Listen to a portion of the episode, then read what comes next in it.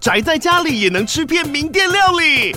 最懂吃的美食平台宅点心满周岁喽！二月二十六号至三月三十一号，周年庆消费满千折五十元，满两千折两百元，限量五十组超值组合包，原价二四九九元，特价二四零零元，搭配专区优惠再折两百元。鱼子烧麦、老爷叉烧、鲜肉汤包、墨西哥起司煎饼，就朋友来家宅着吃更好吃。马上点击链接探访宅点心。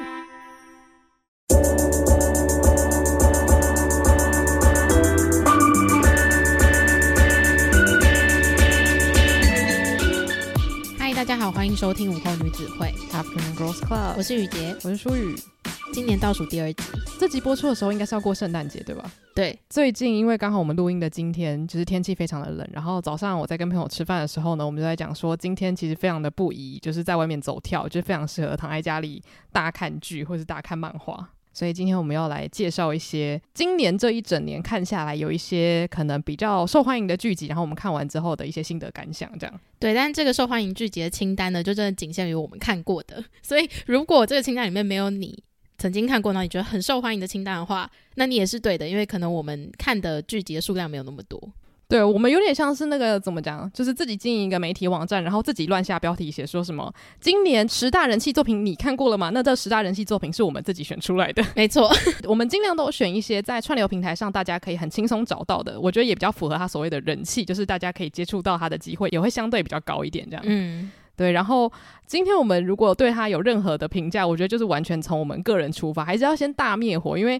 毕竟他们都是很受欢迎的剧集嘛。然后。我觉得就是喜好这种事情，常常会因为就是我们个人的生活经历，或是我们喜欢看的类型有所影响。所以如果刚好讲到的是你的最爱的话，也请大家多多见谅。那这个清单里面的剧集呢，我们等一下会用我们自己的评选标准，就是 Bravo 还是 No No 还是 Brano？Brano 就是不好也不坏，如果你有空可以看，但是如果你没空的话，那错过好像也没有关系。那 No No 的话，就是我们很个人的觉得，哦，这些剧集可能有一些我们没有那么喜欢的元素，导致如果别人问我们。你觉得推荐吗？我们会有所保留。那 Bravo 就是很好看，请你去看。嗯，就我们真的就只是很平铺直叙的把这个顺序排出来，所以它并没有任何排名的意思。对，这个我也先买保险说一下，就是先讲跟后讲，不代表他们哪一个比较好看这样子。对对对，没错没错。那我们最开始要聊的这一部呢，就是我们两个都共同有看过，也曾经在单集里面有大推荐过的《航海王》。对，然后《航海王》真人版一开始，我其实对他没有太多的期待，因为之前在单集有小提到，就是我本身不是看《航海王》长大的小孩，就是会知道这个故事，但是我并不是就是每每一天死守电视或者是大看漫画的人，所以一开始其实我看到很多呃原著漫画迷的。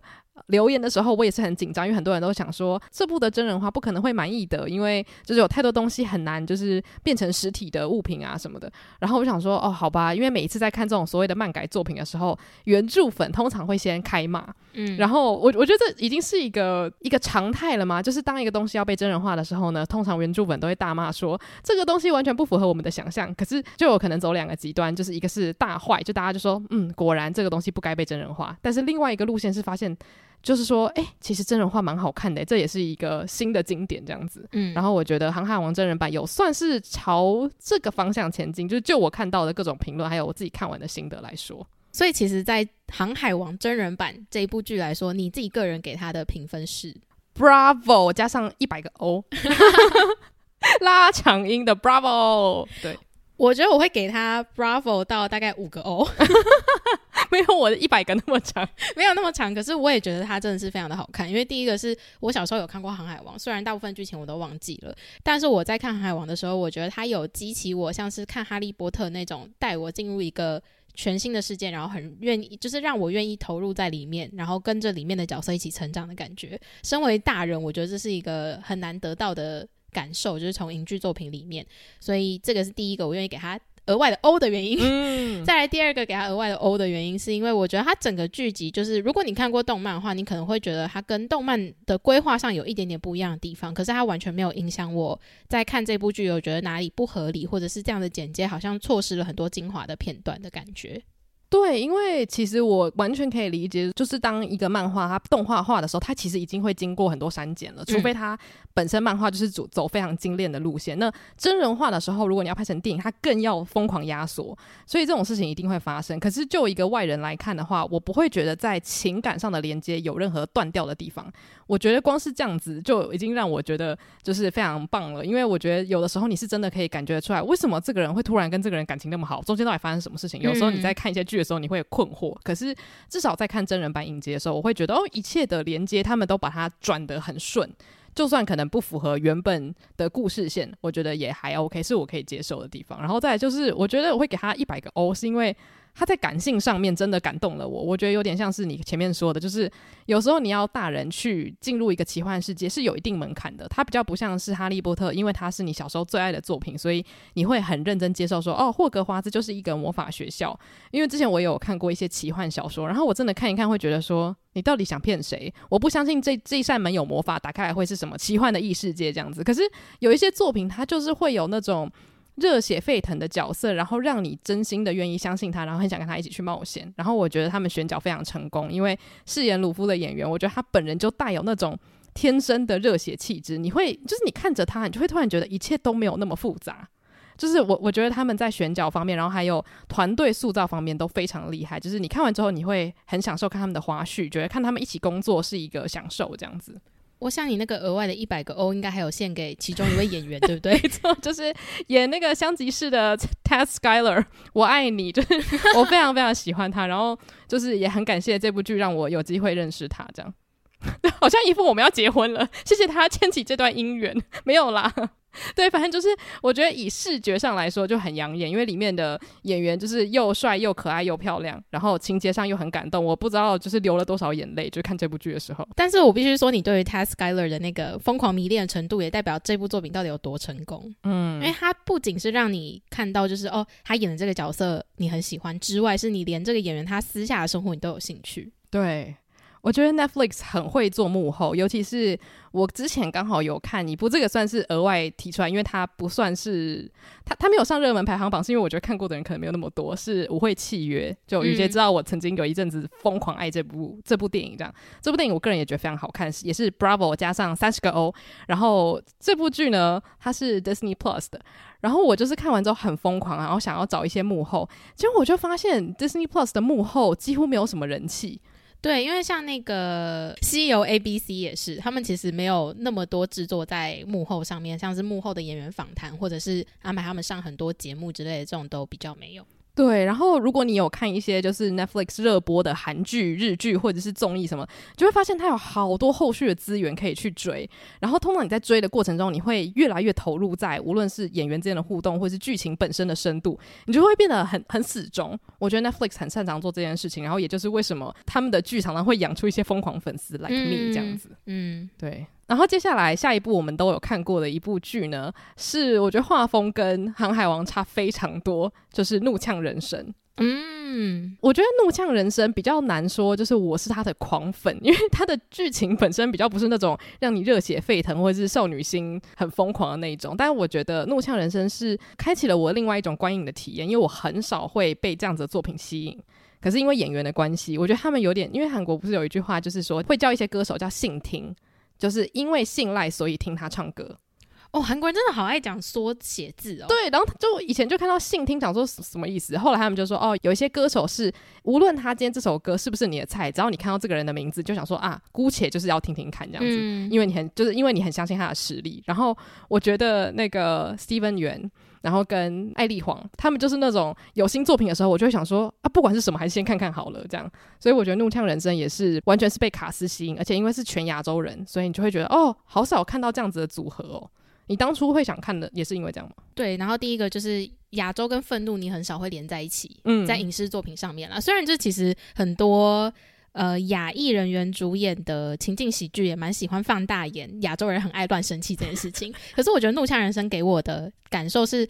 他的那个爱，他的那个生气感，并不是局限于亚洲人，而是全人类都可以去共感的一个生气的情节，因为他就是从路怒症开始嘛。嗯，路怒症完全就是一个，不管你是什么种族，不管你是什么性别，甚至不管你是什么年龄，只要你会开车，你都可能曾经陷入路怒症这件事情。对，所以它是一个很容易挑起大家共感的事情。那我自己有共感的原因，并不是因为我有路怒症或者是怎么样，我甚至我不是很会开车，而是我觉得大家都会先被愤怒冲昏头，做了很多很超乎你日常想象的事情。然后这部影集还有很大程度的去描绘到说，当你今天被愤怒冲昏头，你还会做出更荒谬的事情，荒谬到什么程度？他把那个什么程度很具象化的演在你的面前，然后甚至用那个愤怒去带出两种完全不一样的人生发展，一种是过得更糟，一种反而是因为愤怒过得更好。哦，所以我觉得这个情节安排很有趣，然后我很喜欢他这个剧本带来的冲击感，然后这一切事情又都是发生在在影剧刻板印象里面非常温柔婉约跟很压抑情绪的亚洲人身上。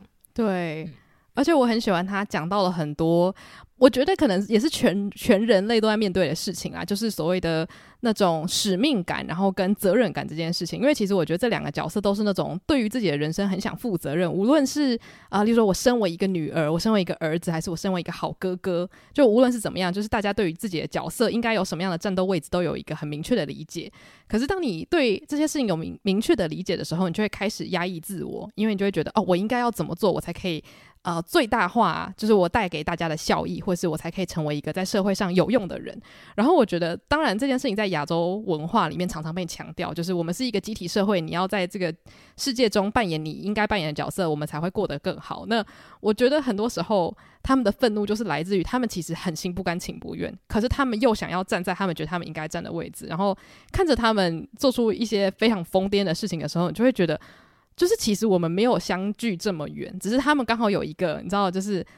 点燃的那个火，就刚好点到他们的那个愤怒的苗子上面，所以就刚很像星火燎原这样全部烧起来。虽然我觉得他的那个演绎方式不是每个人都喜欢，因为我觉得他算是情节上有一点夸张，然后我有听过一些朋友说就有一点看不下去这样子。可是对我个人来说，我觉得用这种夸张的方式比较容易让你。跟这些情节好像有点距离，你不会觉得说啊，他真的把我的生活演出来，我不想面对，我不想面对。你看的时候，你会觉得，那这不是我的人生，所以你会吃的很开心。可是吃完之后，你就会觉得，哦，其实很多东西没有你想象中的那么超现实。嗯，对，我觉得这样子的做法蛮聪明的。嗯，对，所以这一部我会给他 Bravo 加一个惊叹号。对，我也是给 Bravo，我不会说到就是从发自内心说 Bravo，你这辈子一定要看，因为我觉得有时候。可能在你生活已经有经历过太多类似事情的状态下，你看了不一定会觉得受到疗愈。我其实是完全不会想要把它推荐给本身生活就过得有一点烦躁的人的，嗯，因为我觉得它有太多很容易点燃大家心中愤怒因子或是烦躁因子的情节在。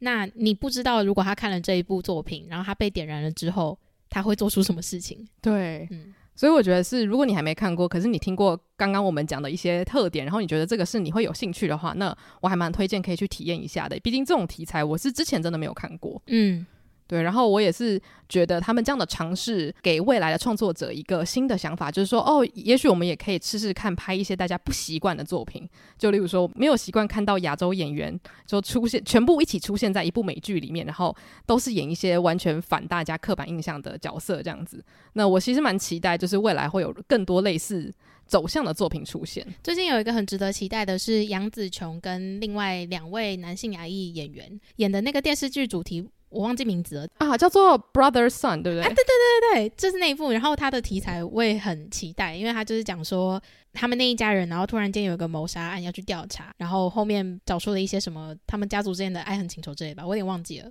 但我觉得应该蛮令人期待的。我也非常期待，而且我觉得真的是一个怎么讲，缘缘分真的很神奇嘛。就是我大概在两三年前的时候，我朋友就是因为就是传一些搞笑影片给我，然后我就开始追踪一个喜剧演员，然后他就是一个韩裔的男生，然后他之前会爆红是因为他用那个 Snapchat 的那个滤镜，就是一下是帅哥滤镜，然后一下是宝宝滤镜，一下是老人滤镜，一下是美女滤镜，然后他就用这些滤镜自己去出演了一大堆韩剧的经典桥段。然后因为他本身就是英语跟韩语都非常的流利，这样，所以他就会把很很多那种疯癫剧情，全部都用那个好像是用英文加韩文演出来讲，然后我就觉得他非常好笑，所以他就一直在创作这条路上很努力。然后就后来发现，就是他有一天 po 一张照片说他跟杨紫琼要一起演戏，我觉得哇，就是看他追梦成功，真的觉得好欣慰哦，因为他真的非常的爆笑。到时候我把他的那个 那个 IG 贴在资讯栏，大家可以去看他的短剧，每个我就我觉得都非常有共感。嗯嗯嗯。好，那接下来就是鼎鼎大名的《安眠书店》第四季，没错。我记得你看完的时候，你有就是你有跟我说过一句话，好像是你对这一季的心得很复杂。对，因为这一季我觉得它跟前三季的故事主轴还有整个氛围、故事情节的氛围塑造是差别很大的。因为这一季里面你会看到，Joe 好像真的要成为一个正义凛然的好人。我只能说，我在看这一季的时候，我觉得剧组没有到说好像硬要拍。可是我有一个很强烈的心得，是我会有一点笑不出来。你是说当一些不好的事情发生的时候吗？对对对，因为以前我也不是说我笑得出来，或者是说哈哈哈，这个情节好幽默。是之前看的时候，我会觉得说哇，就是他居然可以把人性的这种疯狂程度这样子去延伸，我觉得很厉害。可是第四季常常会让我觉得。有一点太多了，太夸张了，我要我要生气喽，这样子。可是就是第四季前半段的这个很浮夸的剧情，才会让第四季后半段那么的令人感到说天哪，有一点神。嗯。我觉得的确他在那个反转的制造上非常的厉害，因为我是真的没有想过，嗯，他会这样子的展开。因为其实我觉得《安眠书店》它一直以来都有那种剧情反转的元素存在嘛。对，但是我必须说，因为第三季那时候的整个氛围已经塑造到有点像是你好不容易看到一个跟 Joe 有点棋逢敌手的对象出现了，然后他们在那边斗智斗勇，然后做了很多很疯狂的事情。那是第三季一个很大的看点，因为你在真实生活中不会看到两个好像旗鼓相当都这么疯的人在那边对。对峙的状态，嗯，但到了第四季就变成好像是，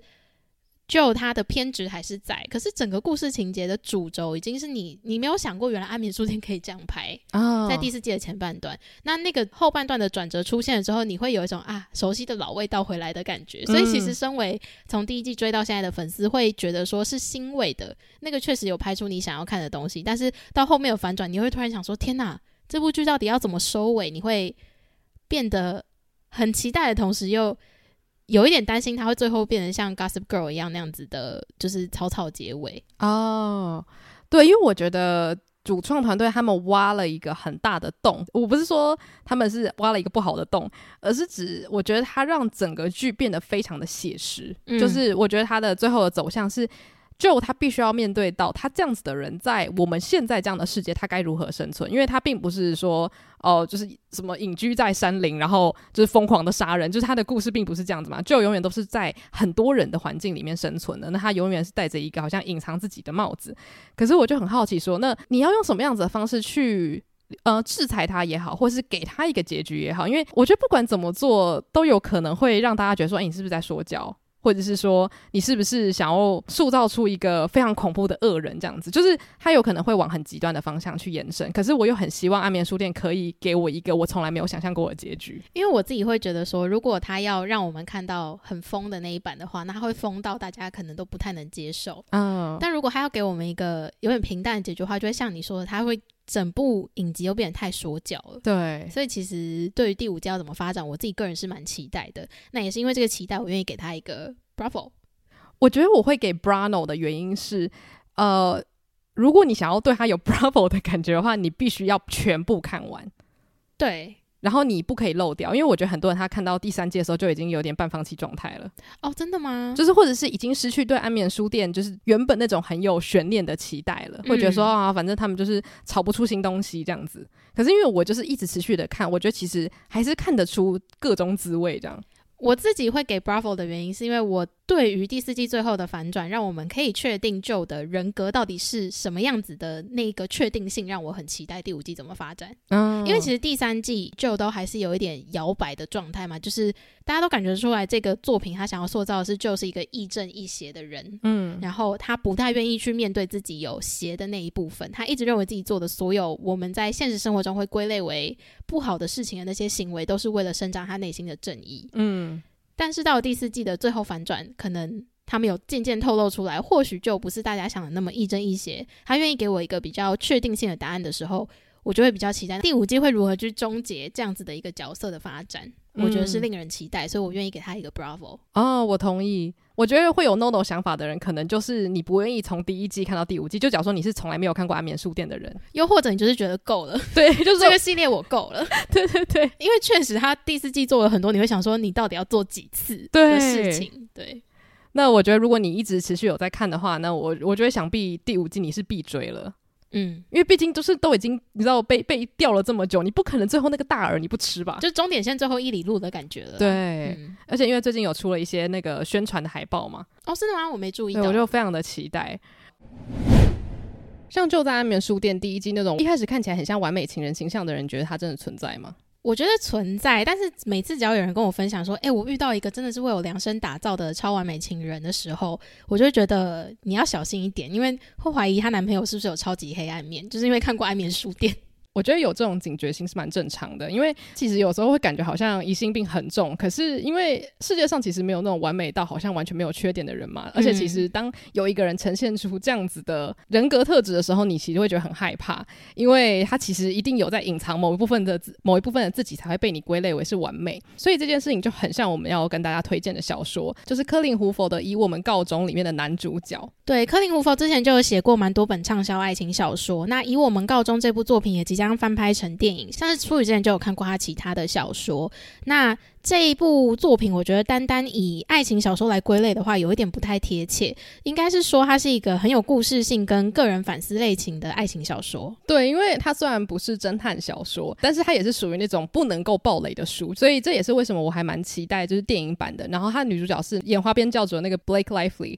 然后我就是非常期待她会怎么样演绎，因为我觉得这个故事其实真的有蛮多上上下下的情节的反转这样子。然后，我觉得在读的时候，你也会不断的一直去猜测，因为它看。看起来真的很像是一般的爱情小说，然后会有一些很甜蜜的发展啊什么的。可是你又会在很多剧情的一些小细节发现说，哎，等一下好像哪里怪怪的，所以就有点像是你在抓一些案件的小线索那种感觉。嗯，那我来挑战一下，我要怎么样不爆雷去分享这个故事简介？那它的故事主轴是围绕在女主角是一位叫莉莉的女生，然后她遇到了一个帅气又完美到不行的医生叫莱尔，那他们相遇相爱的过程，那是在她跟莱尔的恋情发展如火如荼的时候，莉莉消失多年的初恋，一个叫做亚特拉斯的男生竟然出现了。那尽管莉莉想起很多跟亚特拉斯的酸甜回忆，但是她现在是全心全意爱着莱尔的。那莱尔也是一改他往日的风流，决定跟莉莉去确定关系。所以原本以为可以获得世界上最完美爱情的莉莉呢，却在她感到最幸福的时候发生了难以抉择，然后让她深陷不已的难题。那听到这边可能会觉得，诶，这还是一个单纯的三角恋故事吧？但是其实这本书真的不是只是一个爱情故事。其实你在读这本小说的时候，可能会有一种很强烈的感觉，就是你会一直觉得很不安，因为通常一般的爱情故事，你可能会有一种接下来我知道会发生什么，可是我已经准备好要来迎接这个甜蜜了这样子。可是这本小说它会一直带给你一种好像等一下事情会往另外一个地方疯狂急转弯的那种感觉，因为男主角他从一开始的人设就是完美帅气又多金，所以他就是有点过度完美这样子。然后他们的恋情也发展的很顺利，完全没有那种我要跟你说一件事情，然后另外一个人说我不听我不听，就是没有。有这样的事情发生，所以你就会有一种真的是很像疑心病，想说真的有有这么有这么好吗？这样子，然后又突然杀出了一个初恋情人，所以我觉得他就是有点像爱情剧加上很多的悬疑因子，所以呃，我觉得在这其中你就会发现说，其实很多真的恐怖的地方是在于，当一段恋情发生的很快又很顺利的时候，你会突然开始质疑自己是不是应该要揭露更多的自己，因为有时候你会发现，可能你太过诚实的时候，是不是会破坏这样子的完美？然后我觉得我在阅读的时候，我开始会去思考说，诶，情侣关系之间的绝对诚实到底是不是必要的？我觉得这些元素都有帮助我在阅读这爱情故事的时候，会用一个比较真实的角度去看作者叙述的这个故事。讲到真实，因为其实作者他在写这本书的时候，他有选到一个题材，是我觉得大家看到后半段会真的，呃，很常有心脏一揪的那种感觉，就是。他在书中有提到说，其实莉莉女主角她在原生背景的家中是有经历到家庭暴力这样的事情，所以这个议题也是让我在读的时候会有很多纠结的原因，然后也蛮惊讶说作者会选择这样子的议题。那也因为作者他是透过爱情小说的框架去描述，像是无论是原生家庭或是恋爱之中的创伤跟纠结，我必须说我有点惊讶，但是我看到最后我有哭。然后在看到最后的时候，也理解说，哎，为什么这个小说要叫《以我们告终》？那它背后的意义，我是觉得很深远，也是推荐大家在看这本书的时候，记得一定要看到最后的最后，你会感觉得出来，作者在写这本书的时候，他是有很多不同的讯息想要透过这本书的故事去传达的。因为其实这个小说家他是一个非常高产的人，所以你可能会想说，OK OK，我看到结局可以关起来了。可是因为我觉得这本书对他个人来说应该是有蛮重大的意义，所以我觉得大家一定要把整本书的讯息就是完全吸收起来，我觉得会更了解为什么他当初决定要写这个爱情故事这样子。所以其实，在一开始阅读的时候，我会觉得哦，他的那个文字很好下咽，然后很适合长途飞机，就是感觉你可能飞十小时之后，你可以把这本书看完，然后情节又会一直让你就是完全停不下来，觉得说我一定要知道后来怎么了。可是我觉得就是在看的过程中，大家可能要就是注意自己可能心情会有非常大的起伏，然后要准备好卫生纸，因为像雨杰刚刚说的，就是我觉得有很多人可能会在特定的桥段被勾起比较强烈的情绪，可能会哭泣这样子，所以还是推荐大家在独处的时候看会比较安全一点点。我是觉得它真的很适合长途班机，因为我那时候是在火车上看的，嗯，然后火车就是我是自己一个人搭火车的情况，所以也算是另类的独处，可是在公共空间的独处，然后导致我后面哭的时候还觉得小尴尬，小尴尬。那如果大家听完我们的介绍，对这本书有兴趣的话呢，一定要记得到我们的 IG 参加抽书活动。只要在我们的贴文下面 tag 一位你想要一起分享这本书的好朋友，我们就会在一周后的十二月二十八日的周四中午抽出赠书的得主呢。谢谢今天赞助我们的大块文化，谢谢大块文化推荐我们这么好的一本书。那今天这一集的最后呢，要聊到一个我个人用生命在喜爱的系列。就是伯杰顿家族的前传《夏洛特皇后》，你给这个系列灌了好多自己的个人情感进去哦，这样就是根本还不用阐述前，我们就知道你一定是给 Bravo 一百个 O。哎，对吼，对不起，大家会不会觉得我的意见毫无参考价值？因为今天几乎每一部都是什么 Bravo 加好几个 O。天哪，我们今天介绍好了，我们今天这个上集介绍的就会是我们觉得 Bravo 的清单了啊，对。嗯因为刚好就是这几部看完之后也都是颇满意这样子。嗯，那夏洛特皇后前传它其实就是延续伯杰顿家族的故事线，可它讲的是本传里面皇后年轻时候发生的事情。所以其实我个人觉得把它当做单一的剧集来看也 OK 啦。可是我觉得如果你看过伯杰顿家族的话，这个故事的感动程度会更高。嗯，因为就是皇后她本人在本传里面的。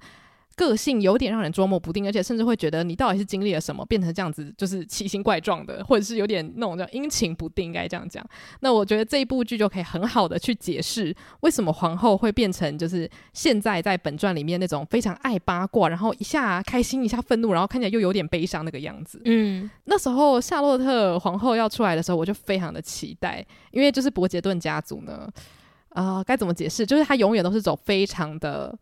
言情小说的路线哦，对对，然后就是你看了之后，你绝对不会有那种什么什么大时代的悲歌，不会。你看完之后只会觉得满满的恋爱感，然后这就是为什么我喜欢他的原因。所以我还是要先警告一下，就是如果你本身对于非常言情的故事是很感冒的话，那这个 Bravo 可能就会立刻变成 No No。我自己个人会给这一部剧 Bravo，嗯，为什么？原因就是在这里，就是因为伯杰顿家族，我知道不是大不是所有人的胃口，嗯，但我知道爱的人他一定非常的爱，然后不爱的人他就是会觉得。弃之如敝屣，因为就是言情小说这种东西，我不要再看到了。对，所以说我知道它一直都会是一个 Brano 的剧集，但是第三季这个前传故事，我还是给他 Brano 的原因也是这样子，就是虽然他已经加了那个大时代悲歌的一些 剧情进去，可是必须说在那个剧情的处理上面，你还是会觉得有一些太过天真的地方啊，就是它并没有那么写实。那没有那么写实的情况下，可能就会引起一些人的不满。嗯，对，就会觉得说，为什么你塞了一个好像。蛮重要的情节进去，可是又把它搞得很像半家家酒这样做半吊子而已。哦，oh. 就是最后他还是回归到一点是有，嗯、呃，就是爱可以改变一切的这个这个故事主轴之下。嗯，所以我可以理解到有些人会觉得说，不要再跟我说爱了 的那种不不耐烦的感觉，所以我会给他 Brano。嗯。嗯我觉得非常的同意，因为就是我必须要老实讲，我其实就是很吃这一套，所以我就是我会脑袋好像分裂成两个部分，就一部分是非常非常享受，但是一部分我也知道我会这么享受的原因，不是因为呃伯杰顿系列的爱情是真的是刻骨铭心到就你此生没看过，比较像是如果你吃他们的 CP 感的话，你就会忽略整个剧情完全不合理的部分，主要还是因为伯杰顿系列有一个很大很容易造成 no no 的原因，就是。通常阻碍他们爱情的原因都蛮令人嗤之以鼻吗？讲 这事情有点过分啊，就是有点难难以人是相信它是真实存在的问题啦。对，因为像是好，我们来回归一下 第一季讲的就是男主角自己本身对于他父亲带给他的童年创伤，导致他不想要有小孩，可是他又不愿意跟他老婆好好的沟通，所以就会造成他们爱情一个很莫名其妙很大的阻碍。然后第二季更夸张了，第二季的原因是因为男主角觉得自己可能到特定年纪会死掉，所以他不 他不想要。浪费一个人的青春，或者他就是自己不想爱人，他怕伤害到人之类，反正他有很多他自己的顾虑，所以导致他没有办法放开来去好好的对待这个感情，也是荒谬到一个不行。然后第三季好不容易是一个稍微没那么荒谬的原因了，可是最后处理方式又有一点荒谬 哦。对，哎、欸，我真的觉得就是伯杰顿家族可以让你快速了解言情小说的真谛，就是他们会把一件屁点大的事情放得跟宇宙一样大。哦对，然后他们不愿意去戳破这个东西，其实很小。就像你之前我们是不是有聊过那个社内相亲？然后我们有提到男主角的创伤也是有一点这样子。你说就是很害怕下雨天？对对对对对对，就是我觉得言情小说好喜欢做这件事情。然后我觉得可能是因为你如果要塑造出一个真的让人很相信的原因的话，你必须要。花很长的时间去铺垫这个角色，他到底经历了什么？可是这件事情可能对于言情小说来讲没有那么重要，因为大家就是想要看哦，就是牵牵小手碰到，然后触电，然后之后大拥吻什么，就大家想看的是这种很恋爱戏的情节。可是搭配上古装剧，大家就会觉得，哎，为什么一点点认真严肃的东西都没有？嗯，我觉得伯爵顿家族就是不喜欢的人，通常会诟病的是这一点。那如果你本身没有那么不喜欢伯爵顿家族，但是你在看的时候觉得有点小尬小尬的话，那通常夏洛特皇后会让你比较满意，因为她的情节相对来说合理非常多。没错。然后我觉得再来就是，我觉得这一季的演技真的很很不错，在演那种很情绪化的场景方面啊，真的会有好几段是你会可能不会到大哭，但是我是真的会眼眶泛泪，然后或者是连配角的故事线，我觉得都蛮迷人的。嗯。所以我觉得这部分来说，他真的在我心中是一个很大的 Bravo。然后我有很多就是可能之前看伯杰顿家族都是为了要笑这部影集的人啊，看完之后他们大沉船，就是夏洛特皇后的老公就是乔治皇帝这样子，他们说哇，乔治真的好帅哦，就是他们觉得乔治是伯杰顿系列里面比较不疯癫的男主角。我觉得第三季在他们爱情中遇到的那个很大的问题点这件事情上面。多琢磨了很多，嗯，所以他的可信度很高。然后加上就是他有很明显的一个坏人角色出来，让你可以去觉得说，对啊，为什么你们要阻碍他们呢？这样子的这种对象出现，所以比较会觉得是合理的。对，嗯。而且因为像你刚刚讲到一个，就是很很多人很讨厌听到，就是爱可以解决一切的问题嘛。然后很多人都会觉得说，你们这群人懂什么爱啊？就是在那边每天情情爱爱的。可是呢，我觉得夏洛特皇后，因为她有一个好处是她是前传，你已经看到他们最后的结果了，或者是在看到他们算是中老年的状态了，你就是可以把这个时间线拉长，然后真的了解说，哦，原来他们所谓的爱可以解决一切是这样子的意思。就我觉得他虽然还是言情，可是相对来说。真的比较有深度，然后我也是因为知道他们最后的样子，然后对比他们年轻时候的爱情，我是真的内心蛮激动，然后蛮感动，然后觉得说啊，我完全理解皇后为什么会变成一个如此压抑的人。嗯，对，然后。我觉得，如果你是一个喜欢看好看的言情剧的话，我觉得他算是做的很成功，所以我可以理解他一上线的时候那个播放量整个爆炸。我记得就是它真的是全球都就是红到不行这样。但是它就是变成说，如果你是很吃第一、第二季那种言情系列的话，你可能会觉得第三季的议题太沉重哦。可是如果你是对于第一季、第二季就有一点感冒的话，那你会比较喜欢第三季。对，嗯，其实我现在有点紧张，因为就是。也是昨天吧，伯杰顿就是正传第三季出现了，嗯、就是在预告出现了。然后他讲说明年五月才播，我想说你现在在打什么广告？我就是我要等到我要等多久、啊？就是为了像你这样子的人啊，他们要先喂一些鱼饵给你们，你们才会赶快聚集起来等待。对，然后我其实非常紧张，因为其实伯杰顿家族他第三季正传里面的故事是在讲我们早就已经认识的角色，他们要谈恋爱，嗯、所以其实这方面我就。真的很好奇他们要怎么展开他们的故事线，因为以往他们都会介绍一些新角色进来。嗯，那我觉得在原有的就是角色设定上面要去产生出不同的火花，我觉得真的很靠编剧的功力。而且我觉得全球都很期待看到新的一季的男主角是如何 glow up。对，因为大家如果有看过第一季就知道，第二季的男主角在第一季的时候。非常的不帅，就是怎么讲，他他脸当然是帅的，可是他会让他的个性，然后加上他那个过多的鬓角，就是会显得非常的惹人厌。因为他就是第一季是演那种非常的很喜欢，就是摆一个大哥样，然后就是有一种哦，就是现在我要告诉你谁才是老大那种的，就会觉得很烦。可是他到第二季，他完全就是把我的心就是整个抓死。他们编剧团队真的好厉害，所以我非常期待第三季他要怎么样让我爱上柯林。因为其实前两季我对柯林可以说是不闻不问。对，